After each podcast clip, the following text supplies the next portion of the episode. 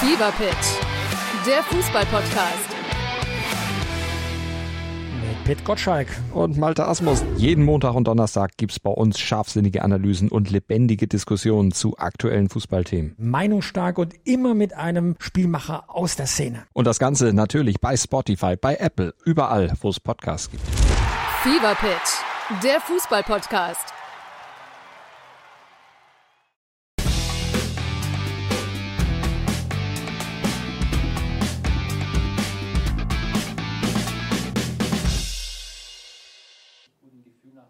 Hallo zum letzten Sportmagazin in diesem Jahr. Wir gehen nochmal eine Woche zurück. Wie vermeldet wurde ja zwei Tage vor Heiligabend Murat Isig als neuer Trainer bei der TSG Balingen offiziell vorgestellt.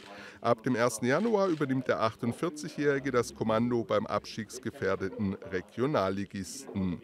Wir freuen uns sehr, dass wir mit ihm den perfekten Kandidaten gefunden haben. Man merkt ihm das Feuer für eine mögliche Aufholjagd an, aber er möchte den Verein auch strategisch weiterentwickeln. So der TSG-Vorsitzende Eugen Straubinger. Isig ist in der Region kein Unbekannter. Von Januar 2012 bis Oktober 2014 trainierte er den Oberligisten SSV Reutlingen. Der gebürtige Nürtinger erhält einen Vertrag bis Ende Juni 2025, der auch im Falle eines Abstiegs in die Oberliga gilt.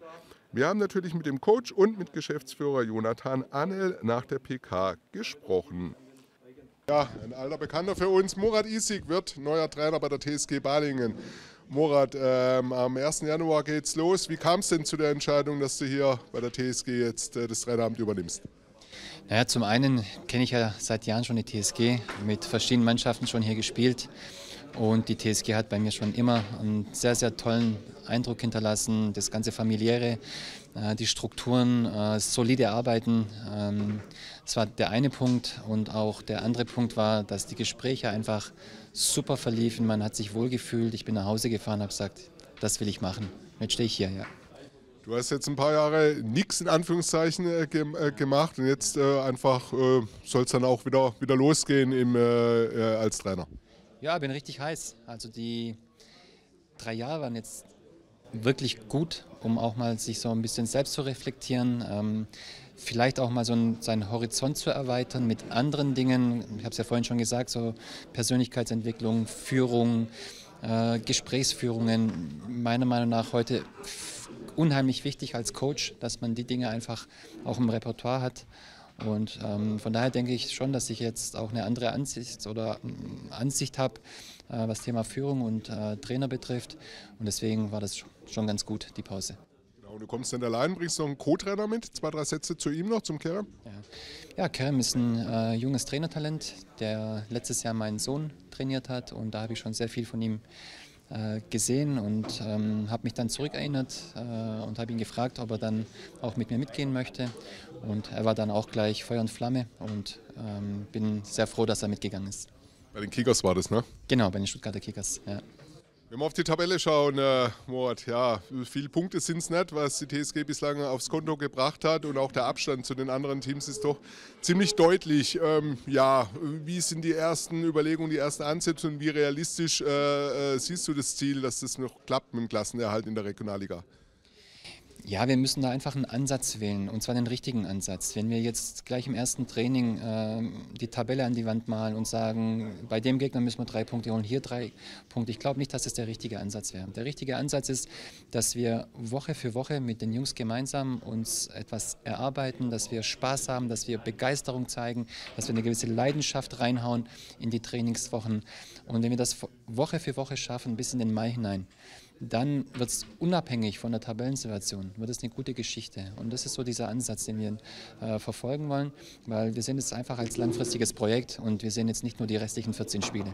Von der Spielphilosophie wird äh, ja, in welche Richtung soll es da grob gehen, äh, ohne da jetzt vielleicht ins Detail zu, zu, gehen, von deinem Ansatz einfach, den du als Trainer vermitteln willst? Ja.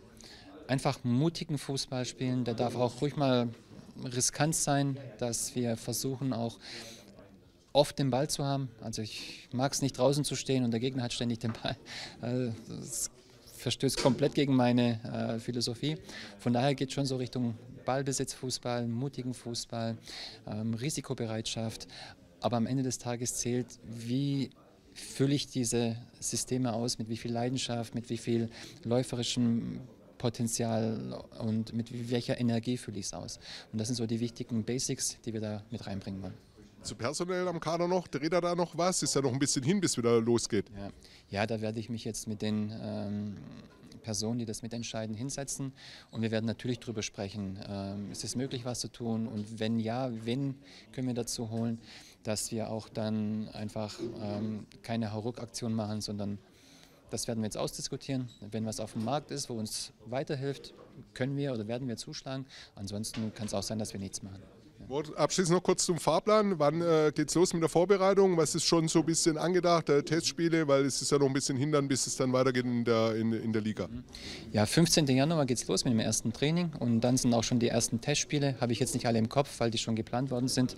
Und äh, von daher werden jetzt fünf Wochen gemeinsam haben bis zum ersten Punktspiel gegen Steinbach. Das ist ja vorverlegt worden auf den 24. Februar. Und bis dahin sollte schon vieles sitzen. Okay, Mo, dann äh, wünschen wir natürlich erstmal äh, frohe Feiertage dann äh, für dich und deine Familie und äh, dann ähm, guten Start hier bei der TSG. Wir werden es verfolgen. Schön, dass wir uns wiedersehen nach der Zeit beim SSV und äh, ich kenne mich auch ein bisschen hier aus. Also da passen die Rahmenbedingungen, das darf man durchaus so sagen. Es ist ja auch so und dann äh, wünschen wir einfach viel Erfolg für dich und die Mannschaft und das ganze Team. Sehr gut. Vielen Dank auch dir und freue mich auch, dass ich dich wieder öfters sehen darf. Okay. Jona, die Entscheidung ist gefallen. Der Morat Isig wird ab 1. Januar neuer Cheftrainer äh, bei der TSG Balingen. Ja, dann fangen wir da gleich an. Warum ist die Entscheidung auf, auf ihn gefallen? Ja, Murat hat sich im Bewerberprozess letztendlich ähm, einfach klar durchgesetzt. Ähm, das eine ist einfach, die, wenn man die Vita sich anguckt, er war immer langfristig bei Vereinen, ähm, was uns ganz wichtig ist, dass hier jemand kommt, der auch das Ganze, die TSG, als ein langfristiges Projekt sieht. Ähm, dazu hat er, wenn man sich die Station genau anguckt, hat er zum einen im sehr hohen Jugendbereich gearbeitet, das heißt beim VfB im Nachwuchsleistungszentrum. Davon haben wir auch einige Spieler, die diesen Weg gegangen sind. Er hat beim SSV Reutlingen der Oberliga quasi diesen so semi-professionellen Bereich betreut, wo auch wir jetzt hier haben. Und als drittes war er dann in den ersten Anfängen, war im, im ambitionierten Amateurbereich bei Frickenhausen tätig. Damit deckt er jetzt zum einen quasi unsere ganzen Kader ab, hat mit dieser Art von Spielern schon gearbeitet. Ähm, er hat eine ganz klare Handschrift immer hinterlassen, wenn er irgendwo war, was uns sehr wichtig war, dass jemand kommt, der vielleicht auch noch mit Einfluss auf die Jugend nimmt, was bei ihm dann gegeben ist. Und dann letztendlich natürlich er als Person, er als Persönlichkeit, diese sehr, sehr direkte Art am Spielfeldrand, aber auch immer wieder mal aus sich rauskommend, rausgehend. Ähm, das ganze Gesamtpaket quasi war dann so, dass alle Entscheider ähm, den Murat als ihren Favoriten dann am Ende gewählt haben. Genau, der Vertrag ist Liga unabhängig, weil wenn wir auf die Tabelle schauen, ähm, so viele Punkte sind es bis dahin nicht. Gut, es ist bekannt und auch der Rückstand ist relativ groß schon zur Konkurrenz, aber okay, deshalb ja auch dann, äh, falls es nicht mehr klappen sollte, geht es dann halt dann neuer Anlauf in der Oberliga. Soweit ist es aber natürlich noch nicht. Ja, genau. Also war von Anfang an klar, dass derjenige, der jetzt hier auf die Bank kommt, äh, muss A für einen längeren Zeitraum unterschreiben, also über dieses halbe Jahr hinaus und dazu dann auch einfach für, für beide ähm, liegen, so wie es die TSG jetzt schon die letzten Jahre immer wieder betont hat. Es geht hier nicht um irgendeine spezielle Spielklasse, es geht um Entwicklung, es geht aus den Möglichkeiten hier aus der Region das Maximale rauszuholen und das wird weiterhin Liga unabhängig betrieben und da sehen wir Murat als jemanden, der auch dafür geeignet ist, dann im Sommer, ähm, wenn es dann runtergehen würde, einen Neuanfang oder einen Umbruch zu gestalten, wo man da ganz klar sagen muss, der beginnt ab dem 1.1. Da wird es dann nicht so sein, dass dann irgendwas anders gemacht wird. Er wird jetzt anfangen, seinen Plan durchzuziehen und ähm, dann sind wir gespannt, ob vielleicht in der Rückrunde dann doch noch ein großes Wunder möglich ist. Personell wird sich auch noch was tun, äh, auf beiden Seiten. Also sucht ihr noch Verstärkungen und wird euch auch der ein oder andere Spieler vielleicht noch verlassen in der Winterpause? Wie ist da der Stand?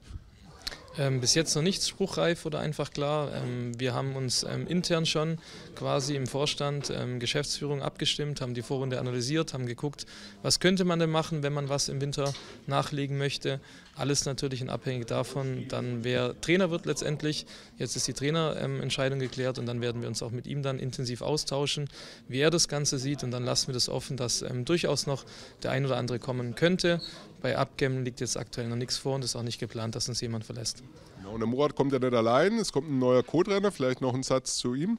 Genau, Kerem Aslan ähm, kennt Murat über quasi seinen Sohn. Der Kerem hat ihn trainiert bei den Stuttgarter Kickers. Dort war er auch bis jetzt dann noch tätig in der U17 als Co-Trainer. Und ähm, Murat, sein Wunsch war, dass er ihn mitnehmen kann als Co-Trainer. Ähm, wir haben dem zugestimmt, nachdem wir den Kerem kennengelernt haben. Sehr junger, ambitionierter, fußballverrückter Trainer, ähm, der denken wir sehr gut reinpasst. Er wird die Stelle von Luki Felsch ein, einnehmen, der als Co-Trainer zurückgetreten ist. Das restliche Team wird allerdings so erhalten bleiben, wie es aktuell auch ist. Also er wird niemanden verdrängen, sondern er wird es einfach komplementieren, das Team. Der Lukas bleibt als Spieler? Lukas bleibt stand jetzt als Spieler da. Genau, es gab jetzt noch mal ein Gespräch mit ihm einfach und da schauen wir, dass auch er in der Rückrunde noch bestmöglich eingebunden wird. Jonathan, vielleicht ganz kurz noch einen Blick zurück. Ich meine, Martin Braun hat ja richtig eine erfolgreiche Ära äh, geprägt und auch mit dem Highlight WV-Pokalsieg, dann mit dem äh, Spiel gegen den VfB dann noch in, in, an der Kreuzeiche. Ja, wie kam es dann doch zu der Entscheidung, dass er sagt, okay, äh, die Wege trennen sich? Ja, war einfach, also, also so wie du es gerade beschrieben hast, ist ja, wenn man es jetzt im Nachgang nochmal betrachtet, wirklich sucht was Gleichwertiges. Ähm, man hatte diesen Höhepunkt letztes Jahr, lange Zeit auf dem zweiten Tabellenplatz, dann der sechste Platz letztendlich geworden, bestes Ergebnis dann im WV-Pokal. Dann haben leider die Ergebnisse am Anfang nicht so gepasst. Eigentlich waren es in unserer Meinung immer noch eigentlich für die TSG entsprechende Ergebnisse. Wir hatten relativ zügig, ich glaube nach acht Spielen waren es fünf Unentschieden. Also eigentlich nicht so, so, so ein schlechter Stand, wenn man bedenkt, man hält als TSG in der Regionalliga gegen die meisten mit. Ähm, ja, dann kamen einfach ähm, die ein oder anderen Entscheidungen dazu, die ein oder andere, das ein oder andere Ergebnis, Spielverläufe, die bitter waren und letztendlich hat es dann dazu geführt, dass wir gesagt haben, wir, wir müssen jetzt einen anderen Weg einschlagen, ähm, so geht es nicht weiter und ähm, hat dann die Entscheidung daraufhin einfach getroffen, dass jetzt ein neuer Impuls kommen muss. Ja, aber bei der TSG bleibt dann auch bei euren Strukturen, weil die vierte Liga, die Regionalliga, das sind ja äh, teilweise oder nicht nur teilweise oft Profibedingungen, die da vorherrschen bei der, äh, bei der Konkurrenz. Aber ihr bleibt da eurem Weg treu, auch wenn es äh, jetzt mal in dieser Saison vielleicht, soweit sind wir noch nicht, wie gesagt, nicht reichen sollte. Ja, genau. Also wir werden jetzt nicht, A, nicht im Winter oder im Sommer von irgendwas abweichen und jetzt aufgrund von kurzfristigen Erfolg oder einer Möglichkeit irgendwelche Werte, irgendwelche Strukturen, die wir geschaffen haben, über den Haufen werfen. Die werden immer gleich bleiben. Aber dennoch bleibt dieses Ziel, was ja auch in der Vision 2030 verankert ist, eigentlich zu schaffen, dass man sich langfristig in der Regionalliga etablieren kann. Mit regionalen Spielern, mit der Struktur im Ehrenamt, wie wir sie hier haben. Ähm, das wird immer bleiben, auch bei einem Abstieg oder wenn wir, wenn wir jetzt in der Liga auch drin bleiben würden. Zwei Fragen noch, Jonathan, ganz kurz. Ein Blick nochmal zurück. Äh, haben wir auch verkünden dürfen, dass der VfB Stuttgart auf seine Einnahmen aus dem Pokalspiel verzichtet hat. Da gab es die große Scheckübergabe, äh, wo du ja auch mit dabei warst dann beim Spiel gegen Dortmund. Ähm, das ist natürlich eine tolle Geste und hilft euch dann auch natürlich äh, auch finanziell logischerweise weiter. Ja klar, ich denke, da muss man das Ganze aus zwei ähm, Gesichtspunkten betrachten. Das eine ist, wurden wir jetzt oft angesprochen, für den VfB war es ja eh irgendwo ähm, klar, weil die haben ja einen ganz äh, großen Etat, wo das nun ähm, eine Promilleanzahl ist. Sehen wir nicht so. Wir sind da sehr, sehr dankbar und wertschätzen diese Geste, die ist nicht selbstverständlich. Haben uns natürlich auch sehr darüber gefreut. Ähm, und natürlich hilft uns dieses Geld ähm, ähm, sehr. Es ist auf der einen Seite eine Wertschätzung für die geleistete Arbeit, die wir damals hatten. Wir hatten ja knapp 300 Ehrenamtler im Einsatz wo wir jetzt auch dadurch diesen ganzen Einsatz vergolden können, auch finanziell. Ähm, und dann ähm, allerdings, so wie wir es auch schon vorher schon gesagt haben, werden wir jetzt nicht hier das Geld nehmen und irgendwo kurzfristig investieren. Wir gucken, wo, es, wo haben wir dann von dieser einmaligen Geste auch am längsten etwas übrig und werden gucken, wie wir das jetzt quasi im Verein verwenden, sodass es hier noch lange Jahre ähm, in Erinnerung bleibt. Nicht nur das Spiel in Reutlingen, sondern auch eben diese Geste. Zum Trainerteam gehören weiter Co. Fabian Fecker, Teammanager Rainer Hus, Torwarttrainer Wolfgang Stolper und Athletiktrainer Stefan Vogler. Die TSG sammelte in 20 Spielen 14 Punkte und steht auf Platz 16. Bereits 12 Punkte beträgt der Rückstand auf die Nicht-Abstiegsplätze. Allerdings hat die TSG noch das angesprochene Nachholspiel gegen Steinbach-Heiger. Am Samstag steigt er die Endrunde des Sparkassen Indoor Cups, dann noch ohne den neuen Kommandogeber. Allerdings holte Isig bei diesem Turnier schon mal den Pokal, damals mit dem Verbandsligisten Frickenhausen. Wir sind in der Sparkassenarena natürlich auch wieder mit dabei. Das war's vom Sport 2023. Ihnen schon mal ein schönes Wochenende und einen guten Rutsch. Fever Pitch, der Fußballpodcast. Pet Gottschalk. Und Malte Asmus. Jeden Montag und Donnerstag gibt's bei uns scharfsinnige Analysen und lebendige Diskussionen zu aktuellen Fußballthemen. Meinungsstark und immer mit einem Spielmacher aus der Szene. Und das Ganze natürlich bei Spotify, bei Apple, überall, wo es Podcasts gibt. Fever Pitch, der Fußballpodcast.